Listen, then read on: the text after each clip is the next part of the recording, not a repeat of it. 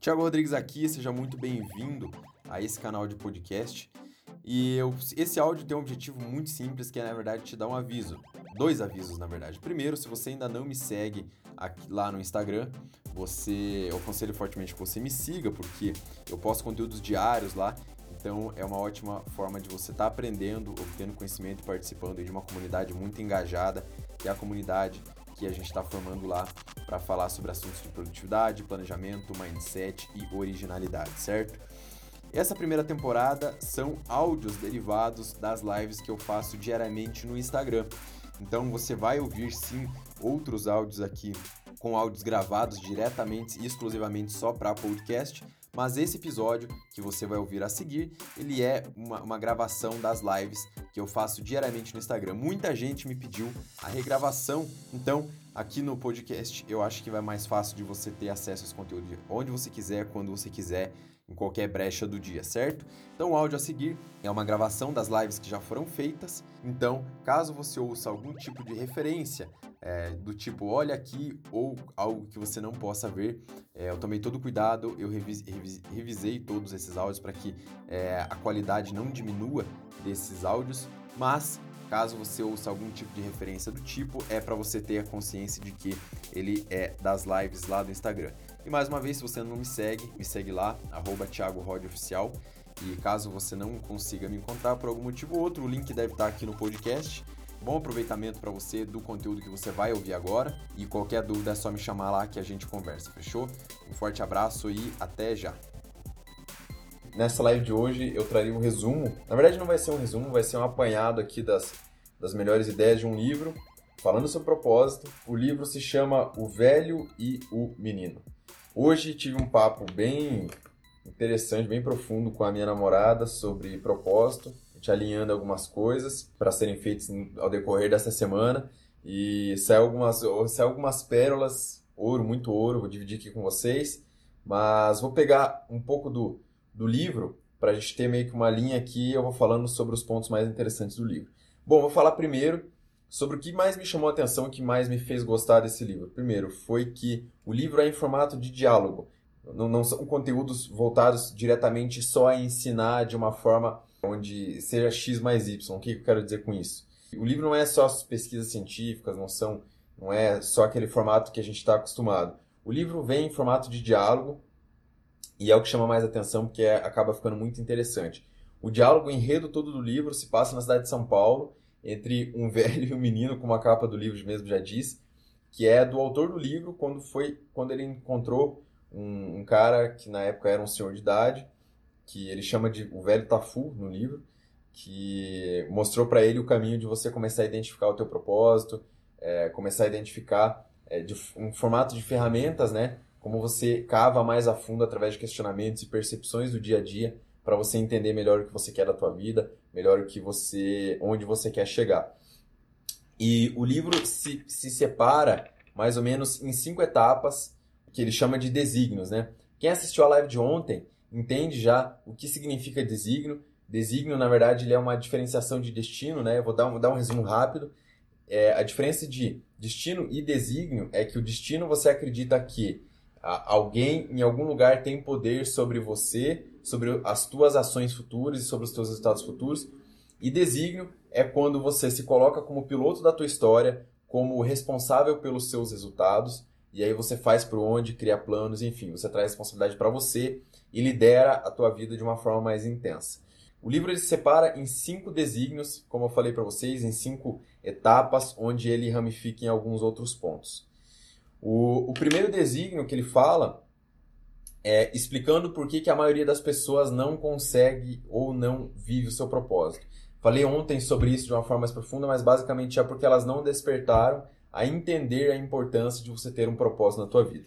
Agora eu gostaria de deixar, essa é uma ideia minha, que na verdade vem de outros profissionais, já que eu aprendi, que foi uma, um, um raciocínio muito interessante, que é, será que eu preciso ter um propósito para viver? Será que de fato todo mundo precisa ter propósito.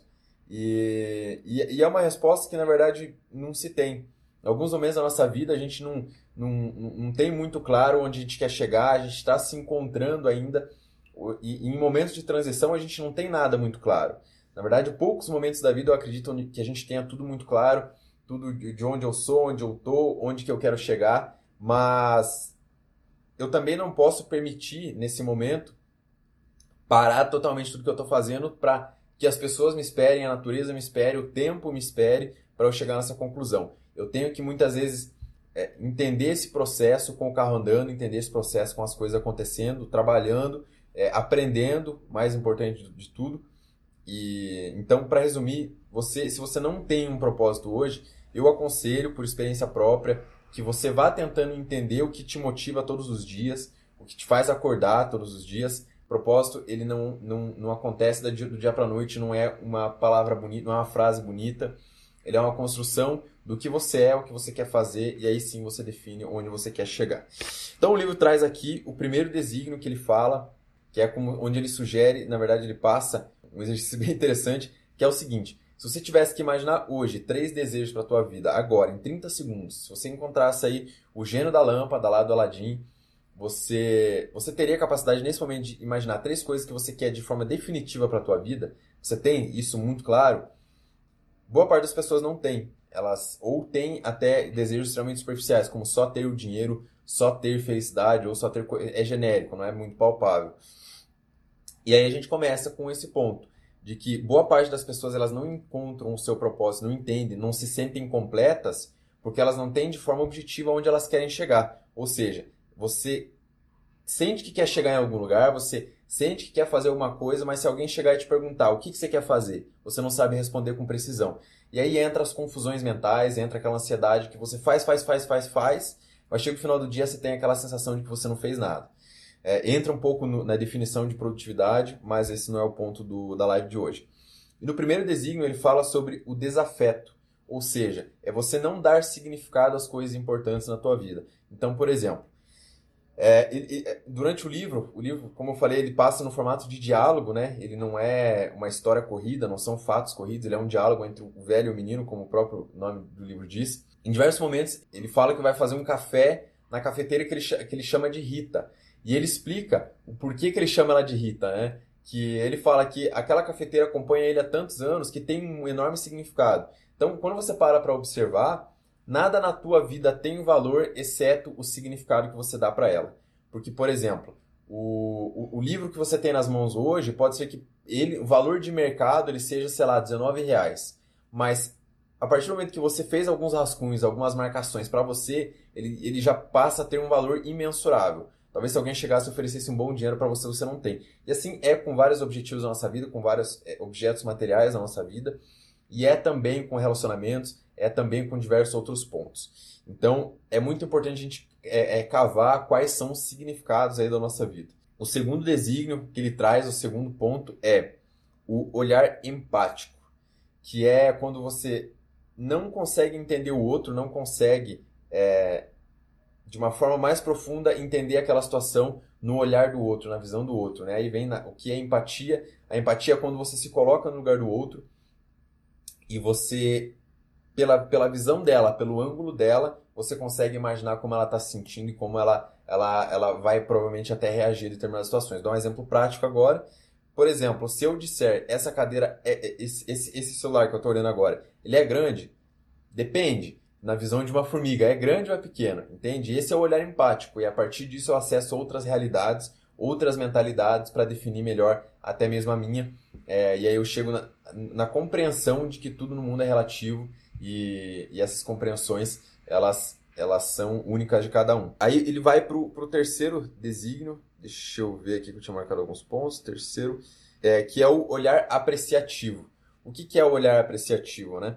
É aquele olhar onde eu consigo enxergar a beleza, consigo enxergar é, a, a, parte mais bela de todas as situações. Então, por exemplo, hoje muitas pessoas ah, vêm falar comigo, algumas pessoas me procuram, me mandam e-mails falando assim, que tem muitos erros na vida, cara, que bom que você tem muitos erros. Então você tem muito aprendizado, muita maturidade. Só que quando você não consegue perceber que o teu erro foi um aprendizado, você não tem um olhar apreciativo para ele, você vai simplesmente achar que ele é um erro vai passar batido e você vai deixar passar uma enorme lição. Então o livro fala mais a fundo sobre isso, sobre você saber observar os seus erros e entender as lições, e aí você passa a entender que na vida não tem, não tem fracasso. Tem episódios, tem ciclos que o erro na, na, na, nada mais é do que a vida te mostrando que você precisa mudar e que está na hora de começar um ciclo novo. E aí ele fala sobre o quarto desígnio, que é o onde ele, ele chama de olhar consciente, que é quando você passa de, de, de daquela, de, um ser ansioso, de olhar tudo com pressa, não enxergar a beleza das coisas, não dar significado para elas, e você ser só uma pessoa que está aí jogando o jogo como todas as outras e não está entendendo o que de bom está acontecendo na tua vida. E esse, isso que é onde ele define o olhar consciente, que é onde você entende o significado dos momentos, das, dos relacionamentos, dos objetos, até mesmo materiais da sua vida, onde você passa a ter um olhar empático com as outras pessoas e entender que ela, ela tem razões para pensar da forma com que ela pensa, para agir da forma com que ela age. Não é que necessariamente ela está errada, ela foi muitas vezes ensinada errado. Enfim, você passa a entender melhor o outro de acordo com as suas experiências. E esse olhar consciente é quando quem estava na live de ontem ou quem assistiu ela aí no, no, no, replay entendeu um pouco melhor o que é esse despertar, né? Que muitas vezes você despertou para alguma coisa, você despertou para é, algum tipo de assunto, algum tipo de aprendizado, seja no, no, ramo de desenvolvimento pessoal, de marketing, de administração, não sei o que, qual é a tua profissão, mas você despertou para aquele conhecimento e as outras pessoas ao teu redor ainda não despertaram, elas não chegaram naquele nível de é, ou naquele momento de sabedoria que, que você se encontra. E, e aí vem o olhar empático de você ou ter duas opções, ou você passar batido ou você ensinar ela. Então, até falei um pouco da importância disso ontem, de você ter paciência, né? De explicar para as pessoas que ainda não tiveram esse despertar que você teve, chegar a explicar para ela, e é uma forma também de você aprender com muito mais consistência, muito mais qualidade. É, aí ele fala sobre o quinto desígnio, é um, para mim foi o predileto, porque é onde ele fecha sobre esse assunto de propósito e, e ele traz muitas lições de liderança, que é um pouco sobre isso que eu falei, que o líder, em primeiro lugar, ele tem que entender o significado da, da equipe, entender o significado de cada pessoa ali, ele precisa ter um olhar empático sobre todo mundo e entender que cada profissional vai ter uma visão diferente do problema que vai ser resolvido, diferente, é, é, um olhar diferente da experiência, né? Porque cada um tem uma experiência diferente. E ele traz muitas lições práticas do dia a dia para você começar a liderar não só a sua vida, Olha que interessante, isso é, é, é, é, é muito foda. Inclusive, quem quiser se especializar né, um pouco mais nesse lance de liderança, quem quiser se aprofundar mais nesse assunto, tem um livro chamado Tribos, que é do autor que chama Seth Godin, S-E-T-H Godin. É um livro muito bom, indico para todo mundo, que traz muitas lições de liderança. Mas no livro aqui, a, as principais heranças, né, os principais é, pontos que ele deixa é você ser o piloto de determinados locais é, é, é, extremamente essencial. A gente não pode liderar todo o ambiente por onde a gente passa, mas a gente tem sim a capacidade de liderar diversos movimentos, diversos pontos. É, todo mundo tem essa capacidade, porque liderança não é algo que você nasce líder, mas é uma habilidade que você desenvolve. Assim como falar inglês é uma habilidade que você desenvolve, ninguém nasce falando é, um idioma estrangeiro de primeira. Então, esse é um ponto muito interessante. Essas lições de liderança que ele traz é, é, é, é muito interessante. E o último ponto, que na verdade foi o ponto mais é, fora que eu vi no livro, foi ele explicando o porquê que muitas pessoas acham que ter muito dinheiro é ruim. Esse foi, é, é, é para mim, um, clássico. Quem leu Os Segredos da Mente Milionária, que é um outro livro, que eu já deixei a indicação aqui também, vai entender melhor, ou já entendeu esse ponto. Mas uma das coisas que ele fala com muita, muita profundidade é que a maioria das pessoas tem medo de ganhar muito dinheiro. É, acho que quem estudou um pouco de finanças já, já entende um pouco disso, mas acho que nunca é, é demais a gente falar sobre isso. E que ele, ele explica detalhadamente por que, que você precisa pensar grande, sonhar grande e ter um propósito grande na sua vida. Esse livro ele traz passos muito práticos para você encontrar o teu propósito. Passos extremamente práticos, práticos ao ponto de você escrever aquilo que você está pensando e no final ele, ele vai te ensinar como encaixar isso. E, e no final ele, ele, durante o livro todo, ele indica que você escolha três desejos e vá masterizando, vá melhorando, refinando esses desejos até o final. E no último passo desses três desejos, agora é até um exercício que eu passo para vocês. No começo da live eu perguntei se você tem a clareza, se você encontrasse o gênio da lâmpada aí, você saberia é, quais são os, os, três desejos que você quer em 30 segundos, três coisas que você quer pro resto da tua vida. Se você tem esse nível de clareza, agora eu te proponho um desafio. Se você tivesse que escolher entre esses três, esses três desejos, apenas um, qual seria? Qual seria esse desejo que você escolheria? Pense bem, porque é aqui que ele diz que se encontra o propósito, que é quando, quando você abre mão de tudo aquilo que você acha que quer para ficar com apenas o essencial. Porque essa é uma das leis, inclusive, aí, é, do estilo de vida minimalista, né? De, de ter, viver com o básico, viver, na verdade, não é viver com o básico, viver com o essencial, e o essencial é você quem define o que é para você. E, é, ser minimalista não tem nada a ver com ser é, viver com pouco ou viver de uma maneira pobre. Na verdade, é viver com pouco que faz muito sentido e que tem significado para você. E o teste final do livro é esse. Dos três desejos, dos três pontos que você acha que é extremamente essenciais, os três desejos que você poderia escolher, qual é o único que você gostaria? Se você pudesse abdicar todos os desejos, deixar apenas um, qual seria? Esse é, com certeza, é, um, um dos melhores insights. E aqui no final do livro eu separei a página 129 onde ele fecha é, falando sobre as três perguntas. As, as, as, três perguntas essenciais que todo ser humano deveria se fazer. Deixa eu achar aqui. Se você quer identificar exatamente, se você entendeu qual é o teu propósito, ele se propõe e indica que você faça três perguntas. A primeira é: você quer ser feliz ou encontrar significado?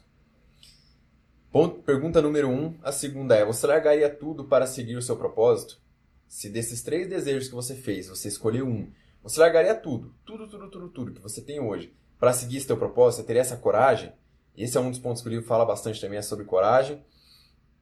É, e a última pergunta é, enquanto você está entendendo o teu propósito, enquanto você está refinando esse teu conhecimento, quem você, em quem você está se transformando? Esse é um ponto extremamente essencial, acho que na carreira de qualquer pessoa, você entender que até eu chegar lá, até eu chegar onde eu quero, até meu objetivo, em quem eu me transformei. Em quem eu realmente é, sou quando eu chegar lá. Quem eu realmente vou ser quando eu chegar lá. Não, não na intenção de prever o futuro, mas de fazer uma análise do presente, uma análise de quem eu sou hoje, para poder é, chegar em conclusões, é, até muitas vezes filosóficas, né? mas que fazem a gente identificar melhor o nosso eu, melhor as nossas qualidades, os nossos defeitos, quem a gente é e onde a gente quer chegar. Bom, esse foi um apanhado aí das melhores ideias aqui do livro O Velho e o Menino.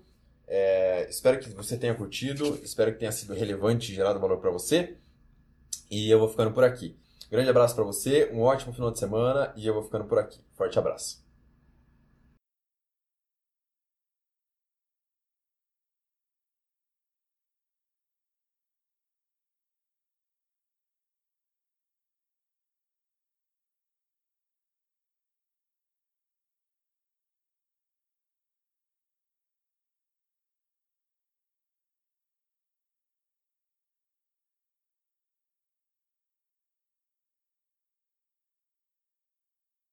E se você gostou desse áudio, se você gostou desse material que você acabou de ouvir, compartilha.